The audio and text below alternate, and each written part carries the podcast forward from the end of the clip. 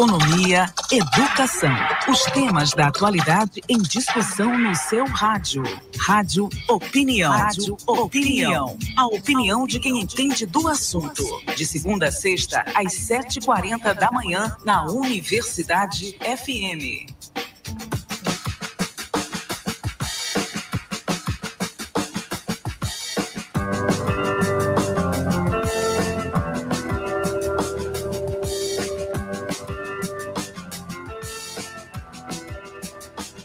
Presidente Luiz Inácio Lula da Silva, do PT, ter comparado as mortes de palestinos em Gaza à matança de judeus na Alemanha nazista de Adolf Hitler, o governo de Israel anunciou no domingo, ontem, que iria repreender o embaixador brasileiro em Tel Aviv.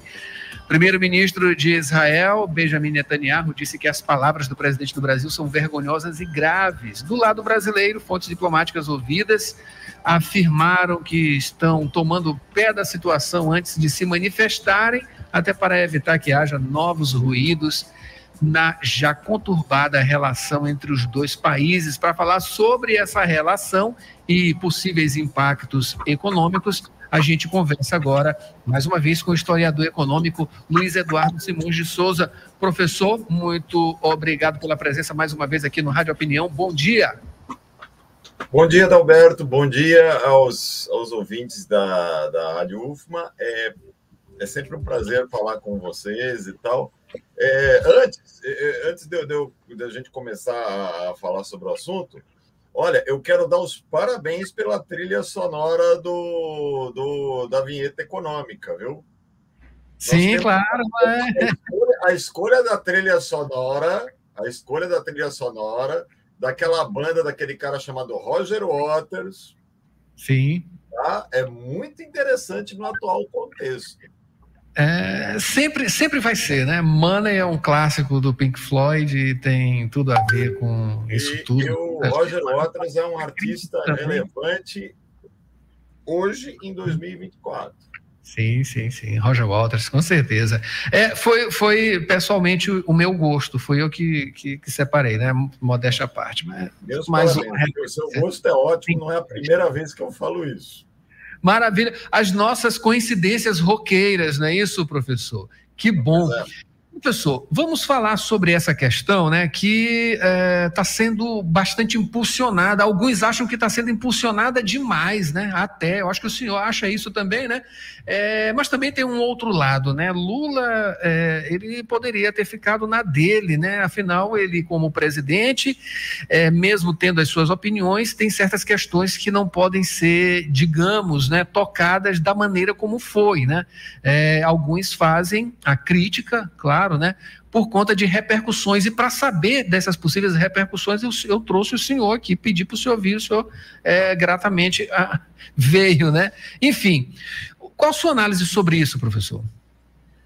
Eu não sei, eu, eu acredito que é, a, a, posição do, do presidente Lula é uma retomada do protagonismo do Brasil nas relações internacionais, no cenário internacional. Né? É, é, é, uma das, é um dos inúmeros recados que o nosso presidente está mandando de que os adultos voltaram para a sala. Né? Pelo menos os adultos medicados voltaram para a sala, né? Que o, o pessoal do, do terraplanismo, da antivazão, já não está mais por aí. E a, a, analogia dele, do ponto de vista de quem estuda minimamente a história, é completamente procedente, porque o, a, a, atitude. Eu acho muito engraçada o, o, o, comentário do Netanyahu, que está em campanha, né? Netanyahu está em campanha para tentar permanecer por ali mesmo com o desgaste né, que o, o, o Israel está sofrendo por todo o planeta. Está muito complicado para o israelense fazer turismo hoje. Tá? Quem, quem quiser saber aí, olha para os canais do YouTube, está complicado. É, o pessoal está perguntando, tal, como naquela época em que a gente tinha que explicar o que, que aquele nosso presidente tinha falado sobre fazer uma certa coisa dia sim e dia não, e coisas douradas e outras coisas, né? Agora é o momento deles. E é uma, uma e é o problema é que a pergunta está mais séria no momento para eles. E, bom, o movimento de chamar é, embaixador, então, isso é, é, faz parte da burocracia diplomática. Tá? Inclusive, como também faz parte da burocracia diplomática, a resposta da diplomacia brasileira, que parece que retomou né, o, o, o comportamento é, institucional da sua boa época, da época do Oswaldo Aranha, né? Da época de, de Rui Barbosa, em que o Brasil não fazia alinhamento automático. Né? O Brasil tinha uma posição mais é, autônoma, né? ou com desejo de autonomia. Eu acho que a posição do, do, do presidente Lula de tomar a frente é, nessa questão é, é, é, é, um, é um bom vento, vamos dizer assim. É um bom vento. Eu queria que o senhor falasse é, das é, possibilidades né, de alguma, alguma, alguma turbulência nessa relação comercial. Qual, a, como a gente pode classificar essa relação comercial que a gente tem com Israel, né, é, em governos é, passados, enfim, uma, no mais recente, o, o, anterior, ele fazia muita questão né, de ter essa relação, né? É, enfim, é, o que que a gente ganha, o que que a gente perde, pode perder, né? É, no caso de um agravamento, digamos assim, é, entre entre os dois países, Brasil e, e Israel, o que que a gente pode perder com isso? Olha, é, Israel no comércio exterior com o Brasil, a, a pauta de Israel com o Brasil né, ou de, do Brasil com Israel, é, é composta basicamente de, de venda de é, bens né, de alta tecnologia, inclusive alguns que não aparecem na pauta comercial, como foi, por exemplo, o caso daquele software espião, né? É, tecnologia militar é muito é muito é, vendida para o Brasil, por exemplo, foi foi com certeza. As metra... O grande upgrade de metralhadoras que o nosso crime organizado recebeu é, nos últimos 20 anos começou com a importação das metralhadoras Uzi, né? que são de procedência israelense. É, eu, eu, o, que eu, o que eu diria é o seguinte: é, Israel não possui nenhum bem no momento, nenhum produto no momento que não possa ser substituído por outro parceiro comercial. Por outro lado, dificilmente Israel vai conseguir comprar hum, é, matéria-prima tão barata quanto do Brasil. Então, eu, eu acho sinceramente que o impacto é, no, nas relações comerciais é mais ou menos parecido com o, o, o impacto que teria um, um, um, um, disco solo tá? do, do um disco solo do, do Nick Mason. Hum? O professor tá falando aqui do tecladista do Pink Floyd, quer dizer, não teria tanto. O, Rick, o Rick Wright tem uns trabalhos muito interessantes. E Aliás, olha, o Nick Mason baterista, sim, sim. O Nick Mason sim. também, tá? Mas vamos comparar com o que aconteceu com os outros três. Sim. Professor, tem uma, uma participação aqui do nosso ouvinte, o Gerson. Ele fala aqui sobre o debate eh, agora em Israel. O governo da África do Sul fez pior que o Lula e eh, denunciou o Netanyahu em Haia. Não teve um pio do Netanyahu. Enfim, eh, essas questões também que envolvem a, a, a causa dos judeus, né, que é aproveitada né, é, por alguns segmentos para criticar qualquer coisa que se fale é, em termos de é, uma, uma guerra que está acontecendo e também crimes de guerra. É bom lembrar que Netanyahu é acusado aí nessa questão de praticar crimes de guerra. Só para fazer uma pequena contabilidade que não está é, exata, já são quase é, 30 mil pessoas mortas lá em Gaza e por volta de quase 2 mil do outro lado, do lado de Israel. Dá para ver que é uma coisa totalmente desproporcional. Enfim, deixa, comentário. Deixa eu só fazer um disclaimer aqui para nós dois, antes que alguém comece a espumar. por aí, no, no chat. A gente não está passando pano para o Ramais, amiguinho. Tá? Tem ninguém aqui passando pano para o Ramais, nem o Lula. Hum? Tá? Mas desculpe, amigo, o Netanyahu está dirigindo na contramão a mais de 90 por hora. Ele não está em condição de avaliar a direção de ninguém nesse momento. Sim, sim.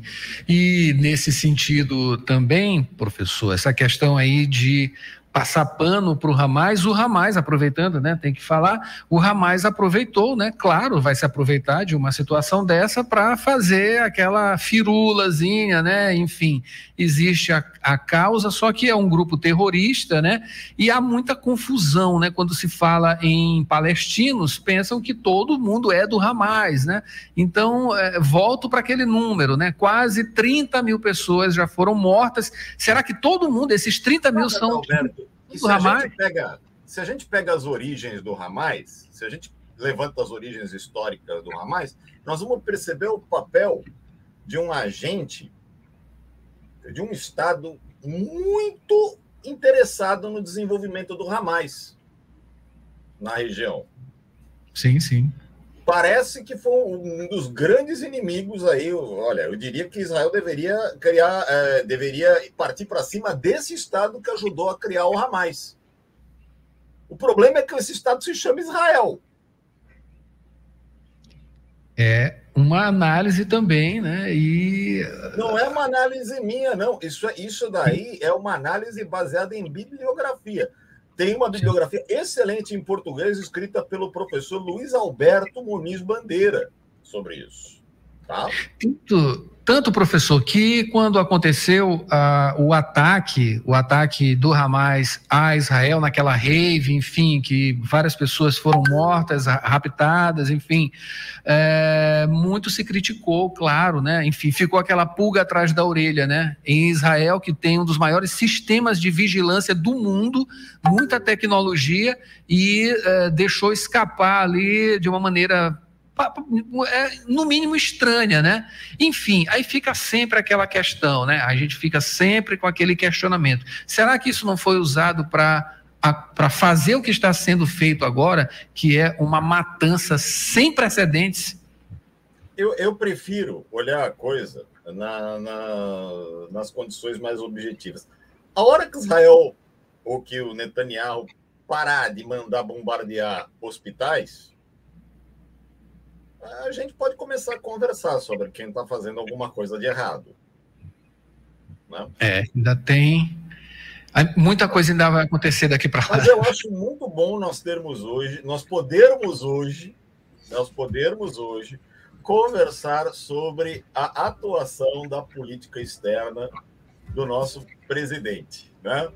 Sem precisar fazer referência a, a, piadas escatológicas e outras coisas. Eu, eu acho ótimo isso. Nossa, olha, o ar está muito melhor. Professor, para a gente finalizar, mais uma participação aqui do Gerson, né? Ele pergunta aqui é, o que, que você acha da questão é, de Netanyahu. Ele cai ou não cai? Olha, isso cabe ao, ao povo israelense, tá? Eu, eu acho, pessoalmente, eu acho que, da maneira como está organizado o cenário, o sistema político em Israel, a gente tem que ter tanta expectativa de mudanças no comportamento é, de Israel no tocante a esse conflito, quanto a gente teria nos Estados Unidos. De uma mudança no, nos Estados Unidos. Por mais que o pessoal tente vender o Trump como o maior dos desastres para tentar é, eleger o, o, o Biden, nós não podemos esquecer que o Biden está chancelando isso, né? Sim. Então, sim, então, sim, sim. Então, eu acho, eu acho que é meio que assim, é, o problema é mais deles, é interno a eles, né? Está mais é, é, no, no, campo de uma resposta que o povo israelense possa dar para isso que está acontecendo do que uma, uma ação efetiva. Ok. Infelizmente. Tá? Infelizmente. Professor, muito obrigado pela sua presença aqui. Acabei de conversar com o professor historiador econômico Luiz Eduardo Simões de Souza. A gente falou um pouquinho aqui sobre a questão Lula-Netanyahu. E... Sempre é um prazer. virão ainda mais. Sempre é um prazer, muito obrigado, como sempre, um bom dia a todos. Bom dia, muito obrigado, professor. E esse foi o Jornal Rádio Universidade desta segunda-feira, uma produção do Núcleo de Jornalismo da 106. Vocês ficam, ficam agora, né? Fiquem agora com Mayra Nogueira, o melhor do pop nacional e internacional. Sessão das oito, começando o ano, né, Mayra? Agora é sim, aí. começando o ano de verdade. É, e a semana começando também, né, com tranquilidade, energia positiva. Vamos Muita lá, né? motivação. né? 2024 promete muita coisa, né? Com certeza. Muita coisa, inclusive eleições municipais. A gente fica por aqui, voltando amanhã com mais informações. Quer ver, rever novamente? É só ir lá no site da 106 ou então no YouTube. Procurar Jornal Rádio Universidade, confira tudo e a gente volta amanhã. Até lá. ZYC 626, Rádio Universidade FM.